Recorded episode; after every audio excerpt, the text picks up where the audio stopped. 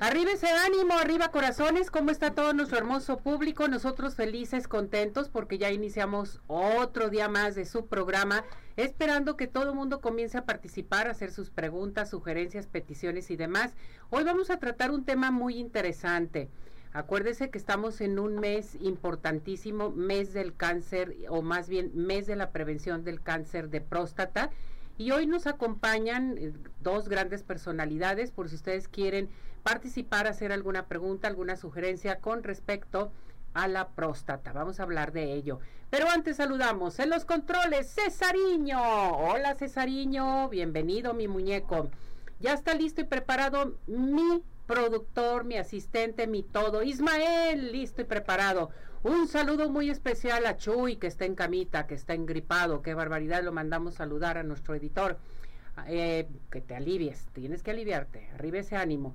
Y bueno, pues todo el mundo comenzar a participar. Recuerden nuestro WhatsApp 17 400 906, teléfono de cabina 33 38 13 13 55 por si tienen alguna pregunta, alguna sugerencia. Y vámonos inmediatamente con mis dos muñecas. Gracias por acompañarnos. Hoy la doctora Aida Silva, ella es oncóloga y me da mucho gusto que esté aquí con nosotros, doctora, nuevamente. Muchas gracias, muchas gracias por la invitación y de veras es un honor estar aquí. Gracias. Gracias. Y también está con nosotros, eh, bueno, nuestra tanatóloga Gabriela López Zamora, que bueno, viene también a hablar acerca de este tema tan importante del cáncer de próstata. ¿Cómo estás, Gaby? Muchas gracias, muy bien, muchas gracias por la invitación. Gracias por acompañarnos, por estar con nosotros. Bueno, pues vámonos de lleno. Prevención, cáncer de próstata, porque hoy el lema es por y para ti. Y luego dice November, es eh, que tienes que dejarte todos los señores, la barba, el bigote, eh, representando totalmente que estás a favor de cuidarte, de hacerte tus exámenes, en fin. Pero en ocasiones sorprende todo este tipo de situaciones, ¿verdad, doctora? Sí, sí, sorprende mucho. El hombre por lo general es así como como menos de la detección, ¿no? O sea, él solamente que ya sienta que tiene alguna molestia, entonces va con, con el doctor. Normalmente la mujer es más de ir a, a, que le hagan a uno su chequeo, ¿verdad? Pero sí es muy importante y qué bueno que hay esta concientización del mes de noviembre para el hombre, porque tenemos un tema, lo que viene siendo lo de próstata, que es un órgano que por su localización no da muchos síntomas al principio. Entonces, este puede ser que pase desapercibido y que ya cuando tengan síntomas es porque ya tienen un problema más, más fuerte. Realmente como los demás tipos de cáncer son células que se reproducen y por alguna razón no se eliminan y se van formando ahí en la próstata y esta va creciendo. En ocasiones puede ser una enfermedad benigna que se llama hipertrofia prostática benigna y pues los síntomas que les puede dar es este que el flujo no sea normal o que en ocasiones vayan varias veces a hacer pipí o que en la noche se tengan que levantar también o que cuando vayan a hacer pipí este o en el semen tengan sangre también. Entonces son cosas como ya de alarma. Pero también este cuando ya avanza hay ocasiones que no tienen los síntomas relacionados con la orina sino que empiezan con dolor de la cadera, dolor de alguna articulación, de algún hueso. Y ha habido pacientes que no se dan cuenta hasta que tienen una fractura. Porque el cáncer de próstata como que es muy silencioso, tarda en, desarrollarse, pero ya cuando se sale de la próstata y se va, por ejemplo, a los huesos, dan metástasis eh, de hueso, que es lo más frecuente, y entonces viene una fractura. Entonces empiezan a estudiarlo porque tiene la fractura y resulta que trae un cáncer de próstata. Entonces es importante que el hombre, bueno, tiene el primer lugar igual que el cáncer de mama. Este tipo de tumores son hormonodependientes y es importante que después de los 50 años el paciente o el hombre, pues en este caso, ponga atención en si tiene alguna alteración y si no, pues que acuda este, a revisión, ¿verdad? Eh, desafortunadamente la revisión pues como que no la quieres mucho porque es un tacto rectal que se tiene que hacer para revisar cómo está la próstata, si está crecida, si está irregular, si está dura, si está nodular.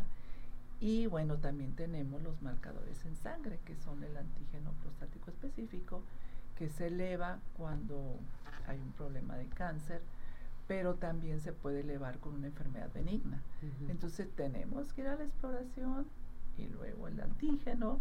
Este, ya posteriormente, si se tiene, sale elevado, hay que hacer una tomografía o en su caso un ecosonograma para ver cómo están las características de la tumoración o, de la próstata, ¿verdad? Sí. Fíjese qué tan importante saber sobre las fracturas, todo lo que suele suceder y con eh, los caballeros que no les gusta hacerse nada, ningún tipo de examen, y menos el examen rectal, que dicen, no, yo no me lo voy a hacer, pero no están bien informados que ya hay diferentes tipos de exámenes que te puedes hacer para saber cómo está tu próstata, ¿no? Así es, o sea, el antígeno prostático es, es, ayuda bastante, que es una muestra en sangre. Este, si lo encontramos elevado, bueno, pues ya nos está dando un indicador de que hay algo. Y ahí sí, bueno, pues ya se ocupa la revisión. También la tomografía, el ecosonograma, este, eh, lo que viene siendo la resonancia, dependiendo lo que uno está viendo en, en la sintomatología y en los exámenes, es lo que vamos pidiendo. Pero entonces ya sí vemos que, por ejemplo, el antígeno está elevado, pero la, el crecimiento de la próstata no es tan heterogéneo, sino es más bien homogéneo, o sea que es un crecimiento, se puede decir, este, regular, puede ser una infección. Entonces mm. se da tratamiento, les dan tratamiento, o sea, tratamiento para la infección, se da medicamentos y entonces esta puede reducir y el antígeno regresar a lo normal. Si regresa a lo normal, desaparecen los síntomas, este, ya nada más lo tenemos en observación. Y por ejemplo, doctora, ¿cómo se manejan los resultados, los estadios del cáncer de próstata? Bueno, también depende mucho del tamaño y si se va, son también igual cuatro estadios y si pasa ya o rebasa la cápsula de la, de la que es la próstata. Si tenemos ganglios, que ese solamente se pueden ver por medio de una tomografía. La tomografía es específica para ver si hay ganglios, si no hay nada en el hígado. Este, el gamagrama óseo, por ejemplo, ese nos va a decir cómo están los huesos y ahí sí sería un estadio 4 ya. Entonces, dependiendo mucho, por ejemplo, si es una un paciente que no tiene una comorbilidad, que no es diabético, no es hipertenso, o que está controlado, que no tiene una enfermedad cardíaca, que está joven, no sé, 60, 65 años, y que está en un estadio 1 y 2, son, eh, son este, candidatos para realizarles una prostatectomía, o sea, una cirugía donde se retira la próstata y se limpia todos los ganglios. Esta puede ser abierta o puede ser con la paroscopía, ¿verdad? Eh, hay que respetar muy bien todo lo que es el nervio y toda esa zona, porque luego también el paciente no quiere operarse porque dice, no, pues es que después ya no voy a poder tener este, una erección, ¿no? Y de hecho es uno de los síntomas que pueden tener este, durante este proceso del cáncer, ¿no? Entonces hay que estar, ver bien que su nervio se respete y todo para poder quitar la próstata y sí, al principio sí van a tener algunas alteraciones, pero en cuanto pasa el proceso de inflamación, puedan tener su vida sexual. Este tipo de tumores, como son hormonodependientes, o sea, dependen de la testosterona para que crezca y todo eso, se tiene que hacer también lo que le llamamos una castración, pues, que puede ser mm. química o puede ser quirúrgica. Eh, cuando es una persona de edad avanzada, que a veces no se puede hacer una cirugía grande, entonces se puede mandar el paciente a radiaciones. Hacer una radiación sobre la próstata y eso es como que se hiciera la cirugía. Pero se le, se le tiene que dar este medicamentos para inhibir la función este hormonal. hormonal. Y si el paciente lo desea o puede o quiere, porque también es, bueno, ya la doctora nos va a ayudar con esto, es una algo pues difícil y delicado para el hombre decirle que le vamos a quitar los testículos, porque esa sería una castración este, quirúrgica. Se retiran los testículos, se deja bolsa y todo nada más. De hecho no se notan, pues él sabe, pero con eso disminuimos completamente lo que es la función este, hormonal y entonces paramos la enfermedad, o sea, se detiene ahí junto con las radiaciones o junto con la cirugía. Pero psicológicamente para el paciente es muy difícil aceptar una cirugía de ese tipo. Entonces, pues en ocasiones prefieren que sea con el medicamento. Con medicamento. Pero esto se me hace muy importante. Esto ya es muy al extremo, ¿no? Depende de. Ahora, la edad, ¿a qué edad te puede llegar ya estas molestias, el tener el cáncer de próstata? ¿Te puede llegar que después de los 40 años, en fin, o llega a cualquier edad? Después de los 50 años es cuando tiene uno que estar así como que checando. Checándote. Pero ya a los 60, 65 años como que es la edad más que puede presentar el cáncer.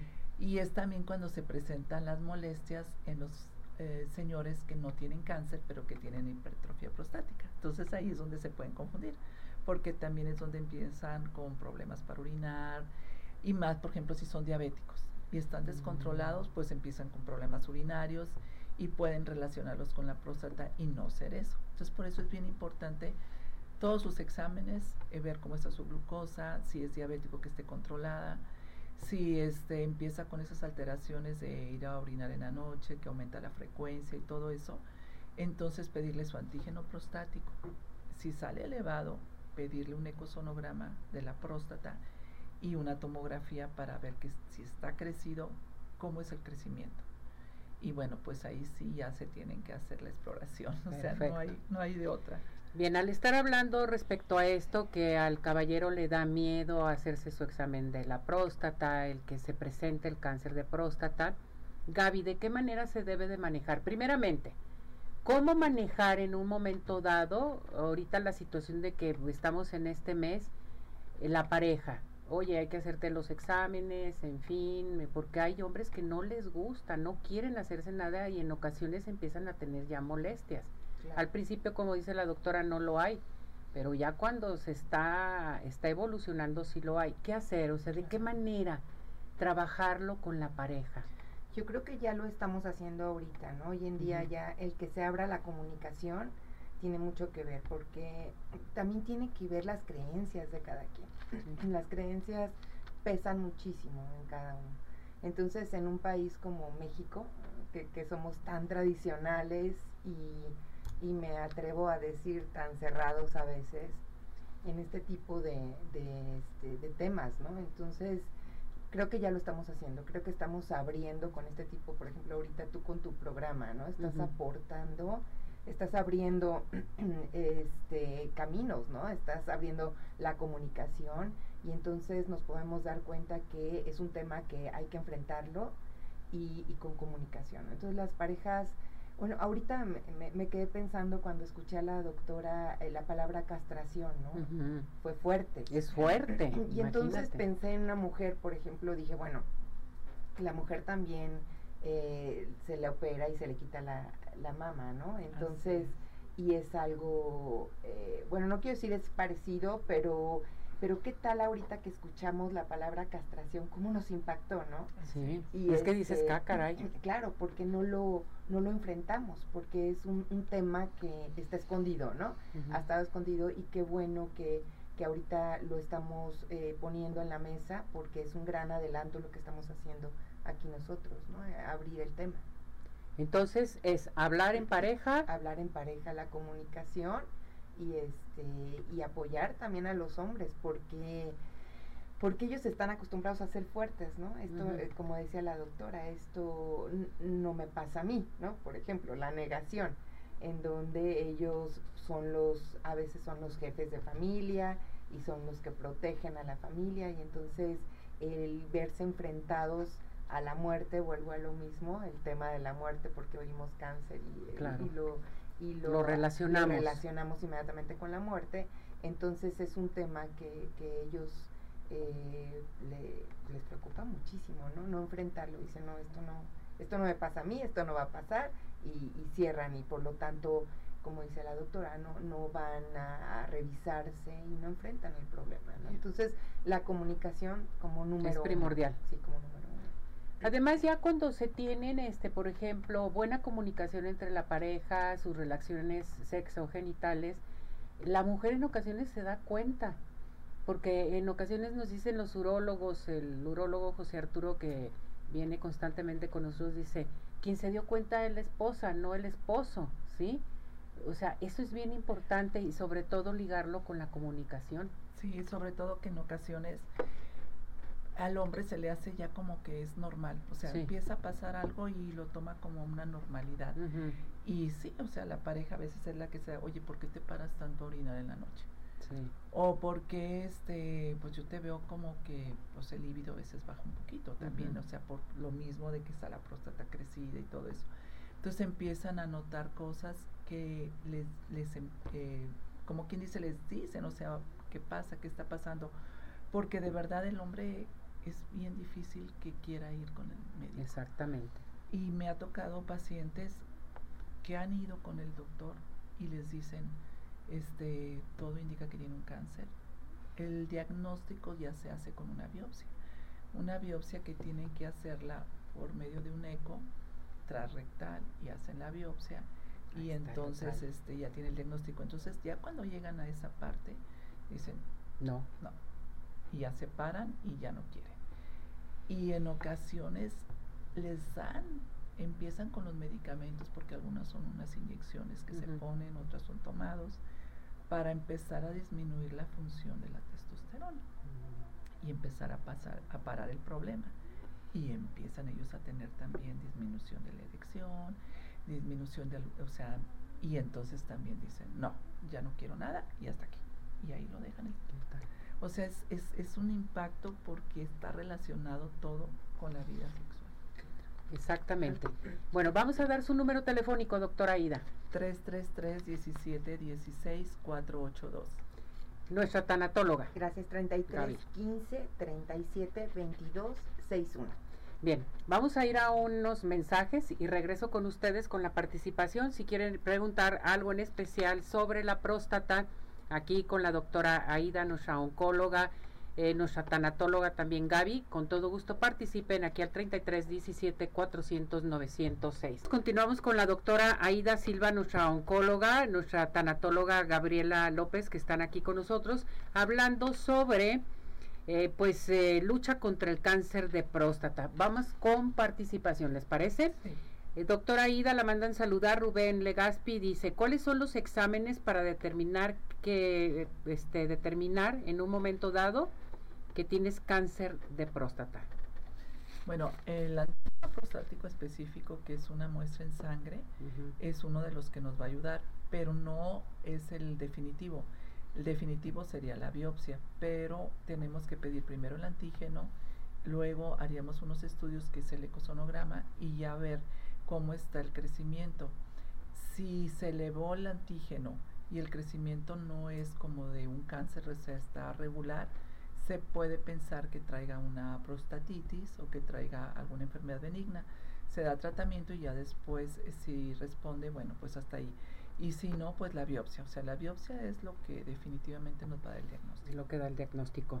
Jonathan Guzmán dice, ¿el tratamiento para cáncer de próstata es doloroso? Mm, no se maneja como doloroso. Es igual que en todos los tipos de cáncer, está la radiación, la cirugía, este, los medicamentos para disminuir la función hormonal. Entonces se hacen combinación de todos ellos. Si se opera, el, eh, se hace quirúrgico, pues es un dolor postquirúrgico, que ese, bueno, pues eh, se puede controlar con muchos medicamentos. Las radiaciones no duelen, pero sí tienen algunos efectos secundarios porque el paciente donde se va a radiar, arriba está la vejiga y pues también están los intestinos cerca. Mm. Entonces las radiaciones, ahorita hay radiaciones este, con acelerador lineal que ya no queman, que realmente este, van más directos. Más sin embargo, todavía esos espacios se pueden lastimar. Entonces son personas que en ocasiones terminan la radiación y empiezan con dolor abdominal, empiezan con diarreas importantes y también con dificultad para la alimentación. Entonces, cuando estos pacientes llegan a ese extremo después de la radiación, sí hay que hospitalizarlos para hidratarlos, para darle medicamento para la diarrea y en ocasiones hasta para nutrirlos con una nutrición que puede ser por el suero, este, mientras se le da manejo con medicamentos para la diarrea, para la inflamación y entonces ya empiezan a comer. Se da una dieta especial que no tenga grasa, que no tenga irritantes, este, que tenga fibra, para que cuando ellos coman no tengan tanta molestia con su intestino. Entonces, antes de llevar a cabo la radiación, ¿te tienes que preparar, doctora, en un momento dado? Eh, para tu alimentación, para todo lo que va a seguir. Es muy importante sobre todo porque la radiación es como está muy cerca del intestino, ahí sí les puede dar problemas, entonces se les recomienda no tomar lácteos, no irritantes, este, no ácidos, eh, frutas, verduras. Y tienen que ver qué verduras y qué frutas porque hay algunas que no les cae bien. Entonces tienen que ver porque de repente, por ejemplo, el brócoli a veces les distiende y no lo, no lo toleran el jitomate que todo el mundo nos gusta y todo, a veces no lo toleran. Entonces es decir, prueba, esto sí, esto no. Y en ocasiones tienen que irse a los suplementos alimenticios este, de proteína, pero tomados con líquidos, o sea, que te dan tu, tu, bueno, no digo marcas, te dan tu proteína. Te dan tu proteína y este, y esa es con lo que te vas a suplementar ha habido casos muy extremos que terminan hasta con sondas para poder pasar el alimento por la sonda, pero tratamos de evitar, pues ese ya sería el extremo. Por lo general sí me ha tocado que tenemos que darles nutrición este, periférica o nutrición parenteral, este, cuatro, cinco, seis días, una semana, mientras que el intestino pasa el proceso inflamatorio. Se le da medicamento para que también disminuya el proceso inflamatorio de la radiación y entonces parar la diarrea también este con medicamento. Ya una vez que se resuelve eso entonces empezamos otra vez poco a poco nos apoyamos con los nutriólogos que les va dando como la pauta de qué alimentación ir metiendo poco a poco que la fibra todo eso. Y ya una vez que este, empiezan a tolerar la dieta de nuevo pues ya se les quita la. Entonces aquí es multidisciplinario también. Cuando ya se te presenta un cáncer de próstata, ver el nivel que tiene, si tiene eh, que llevar a cabo este tipo de tratamiento de radiaciones, tienes que llevarlo a cabo con tu oncólogo, tanatóloga, nutriólogo también, porque el alimento entonces es muy importante. Aquí es lo que tenemos que comprender nosotros, porque en ocasiones tienes algún familiar que está presentando este padecimiento y no quiere comer y a fuerzas quieres hacer lo que coma. Pero es bien interesante lo que usted menciona, doctora. Ciertos alimentos le pueden caer bien como otros le pueden caer mal. Nosotros decimos, no, las frutas y las verduras no pasa nada, pero sí, sí, lo, sí caen mal entonces en un momento dado. ¿Y cómo se las coman? Por ejemplo, hay ocasiones que nosotros decimos las verduras entre menos cocidas mejor, pero a veces en esos pacientes hay que cocerlas, tipo como papilla, para que la toleren y la empiecen a comer. Entonces, es toda una, ahora sí que es el apoyo de la nutrióloga para que les vaya diciendo qué es lo que pueden ir comiendo y lo que ellos toleren, porque si no se van a desnutrir. Entonces no nos van a aguantar ningún tratamiento. No, pues no, y sobre todo la radiación. Eh, me voy con Gaby. Dice Gabriela López y Jesús Guerrera eh, Lozano. ¿Cómo puedo ayudar a alguien que tiene cáncer y tiene pensamientos negativos? Sí, los pensamientos, bueno, cada, cada persona afronta eh, este, este tipo de diagnóstico de acuerdo a su historia de vida, de acuerdo a sus herramientas, y entonces siempre tienen que ir de la mano de un tanatólogo. Yo creo que hay que pedir ayuda. El acompañarlos, eh, bueno, como familiar, acompañarlos es solamente implica escucharlos escuchar las emociones, este, incentivarlos para que lloren eh, y el desahogo en general.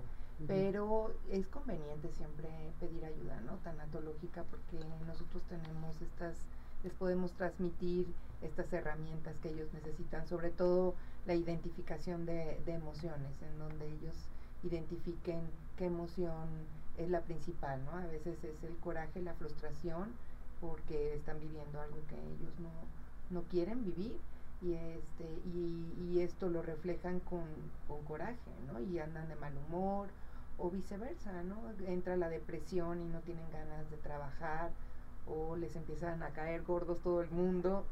Entonces es importante identificar de dónde viene el origen de, de esta emoción y por qué están reaccionando como están reaccionando. Claro.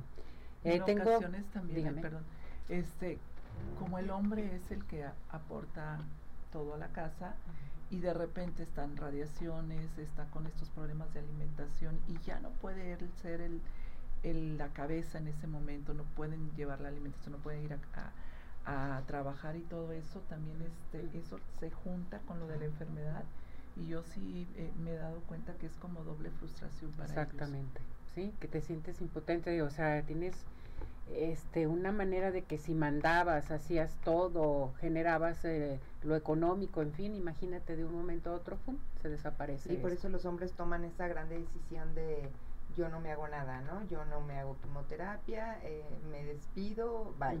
O sea, no, no enfrentan porque ellos son más tajantes, ¿no? Incluso, Exactamente. incluso también en el suicidio ellos son más tajantes, ¿no? En el suicidio igual toman eh, se, dan un tiro o se cuelgan, este, son más rudos que una mujer, ¿no? Entonces, cuando está este tema también en el que les dan un diagnóstico, ellos son mucho más tajantes. Sí, no, hay que, hay que acompañarlos. Entonces, como dice Salvador Gutiérrez, ¿qué acompañamiento tanatológico debe de llevar un paciente que padece cáncer? Entonces. Ajá, eh, bueno, debemos de, debe de ir con un tanatólogo y, el, y, y, lo que nosotros hacemos es principalmente lo que les comentaba, el desahogo, la identificación de emociones, eh, poderles explicar las etapas por las cuales van pasando, explicarles que eh, al principio van a estar en negación, que son mecanismos de defensa, que los lleva paulatinamente a hacerse cargo de lo que tienen que hacerse cargo, ¿no? Por ejemplo, quizá de una quimioterapia y que eh, no es tan fácil a rajatabla eh, decir ya me voy a hacer mi quimioterapia, no. Eh, el, saber que están en negación y que no pasa nada con la negación, que después van a pasar a lo mejor al coraje, a una tristeza profunda y se van a acercar a la aceptación en donde van a decir, van a tomar cartas en el asunto. Es decir, ok, acepto el tratamiento, acepto la quimioterapia y, este, y avanzar. Entonces el tratamiento tanatológico se basa en eso, en, en reconocer estas emociones, eh, las etapas por las cuales van pasando para encaminarlos a, a la aceptación. La aceptación es muy importante y sobre todo que pasas diferentes tipos de duelos también. Exacto. Es un duelo. Es un duelo anticipado, ¿no? Cuando a ti te, te dan un diagnóstico, te enfrentas a un duelo anticipado. ¿Por qué? Porque de inmediato piensas en la muerte. ¿no? Este, un hombre, por ejemplo, lo que decía la doctora, son los jefes de familia muchas veces, ¿no? Entonces, ellos anticipan. Ellos dicen, bueno, ¿qué va a pasar con mi familia? ¿Qué va a pasar si yo me muero? Eh, y eso es un duelo anticipado, donde ya, ya transitaron hasta la muerte, ¿no? Exactamente. No está tan mal, no está tan mal. El duelo anticipado es bueno porque nos prepara. E, es una preparación para lo que viene. No, no especialmente para la muerte, sino es una preparación para lo que viene, ¿no? Para, para el, cómo vamos a enfrentar el diagnóstico, cómo vamos a enfrentar las quimioterapias o las decisiones, como la doctora dice, ¿no? De, de quizá una, una operación eh, muy ruda. En, en eh, todas este tipo de decisiones, el duelo anticipado nos da la oportunidad de transitarlo. Lo que pasa es que en ocasiones el hombre se siente tan fuerte y dice, yo no necesito quien me escuche, yo no necesito desahogarme con nadie, pero sí. Claro, porque son creencias, ¿no? estas creencias y este machismo que vivimos sobre todo en México. Digo, en todos lados hay machismo en todos los países del mundo, pero bueno, hablo de México, este, aquí está muy arraigado, ¿no? Entonces, para ellos es, es muy difícil porque son creencias, son creencias que nos limitan y que tenemos que cambiar, tenemos que apapachar más también a los hombres, ¿no? Están están muy olvidados. Estar eh, detrás de ellos también, claro, sobre todo. Claro, el otro día también recordaba el, el duelo perinatal y neonatal en donde se le muere el bebé a, la mamá y entonces todos nos ubicamos con la mamá, ¿no? Y el papá lo olvidamos un poquito, ¿no? Y entonces no nos podemos a pensar que también él está viviendo un duelo y él está ocupado arreglando papeles y el hospital y demás. Entonces no volteamos a ver a también al papá. Entonces hay que voltear a ver a los hombres también. Hay que hacerles caso y hay que cuidarlos. Ajá, la pareja también, exacto. Es la que tiene que estar ahí como muy pegada. Exacto, también darles a ellos la oportunidad del desahogo, ¿no? Y decirle, te toca y se vale llorar. Exactamente. Se vale llorar. Doctora, conclusión. ¿Qué le damos de mensaje aparte de todo lo que ha platicado para nuestro público? Que se vayan a hacer su revisión. No, mm, si no quieren ir directo a la, a la exploración, para que no salgan corriendo, este mínimo que sí se hagan sus antígeno prostático, sus exámenes generales primero, para ver si no está en la orina sangre, por ejemplo, que ya nos estaría ahí como que a ver qué está pasando. Puede ser una infección, pero bueno, este exámenes generales de glucosa, todo, hacerse sus antígenos, este y acudir pues con el médico Exactamente. para que le, ya lo oriente según eh, si todo está bien, qué bueno que le diga el médico, estás normal, no tienes nada, nos vemos en un año. Pero si no, también este, avanzar con sus estudios y lo más importante, como en todo tipo de, de, cáncer, es detectarlo en una etapa temprana. Cuando apenas empieza en una etapa 1, en una etapa 2, donde a lo mejor con una cirugía que sí, bueno, es, es molesta la cirugía, pero que ahorita ya se puede hacer robótica, laparoscópica y todo, van a quedar bien y ya se acabó el problema. Es una detectando a tiempo. A tiempo, en una etapa temprana cuando apenas empieza. Porque si no lo hacen así y no se van a hacer una detección y estarse checando, pueden llegar a, pasar lo que habíamos comentado, unas fracturas o algo, y ahí sí entra mucho lo del dolor. Porque Muy bien, son este, ya enfermedades más complicadas para tratar. Hay que atenderse. Doctora, su número telefónico. 333-1716-482. Eh, una llamada, un mensajito y cualquier duda que tengan. Aquí, excelente mi muñeca, excelente doctora, nuestra oncóloga de cabecera. Muchas gracias. gracias doctora. Gaby, nuestra tanatóloga. Sí, a mí me gustaría cerrar eh, eh, diciéndoles que vayan por día, ¿no? Que vayamos ahora sí como los alcohólicos solo por hoy eh, muchas veces las crisis de ansiedad vienen por estos duelos que les mencionaba anticipados, en donde eh, están inmersos en una crisis de ansiedad. Entonces, lo que hay que hacer es vivir el hoy, decir, bueno, hoy que me toca, hoy me toca hacerme los estudios, hoy voy a ir al doctor y termino a las 6 de la tarde, ya termino mi día, mañana ya veré. Entonces, hacernos cargo por día, enfocarnos solamente en lo que tenemos que resolver y eso ayuda muchísimo a tranquilizar el cerebro, a tranquilizar estas crisis de ansiedad y a no anticipar. Ahí por día, eso es eso eso es muy, es un buen es un tip. No, y además es muy buena ayuda, de veras, Gaby, el llevar a cabo la tanatología en la pareja también para poder sobrellevar todos, todos estos duelos que se están presentando constantemente y que van cambiando. porque despiertas y, ah, caray, despiertas de otra manera y dices, ¿qué está pasando, no? Y aprovechar que nosotros somos un, un, México de familia, ¿no? Que todavía somos, eh, entonces las redes de apoyo, hay que aprovecharlas, la familia la tenemos que aprovechar, entonces echarle todos ganas como familia al, al hombre, ¿no? Con las redes de apoyo. Tu teléfono. Sí, es 33 15 37 22 61. Muchas gracias, mis muñecas. No, al contrario, por este tema tan importante. Y este y bueno, pues que, que, los hombres se den un poquito de tiempo para irse a checar. claro que sí. Muchas gracias. gracias, doctora Aida. Gracias, Gaby, por estar con nosotros y ser parte de la familia de Arriba Corazones. Felicidades por todo lo que nos dan a nuestro público para seguir adelante y que se debe de cuidar toda la gente que nos escucha.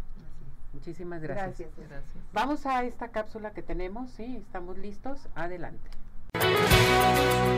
Noviembre se abre paso y con él las campañas de prevención y concientización en la lucha contra el cáncer de próstata. Las cifras aumentan y los estados y diferentes organizaciones alrededor de Latinoamérica y el mundo se ven obligados a mantener a la población masculina alerta en este tipo de neoplasias.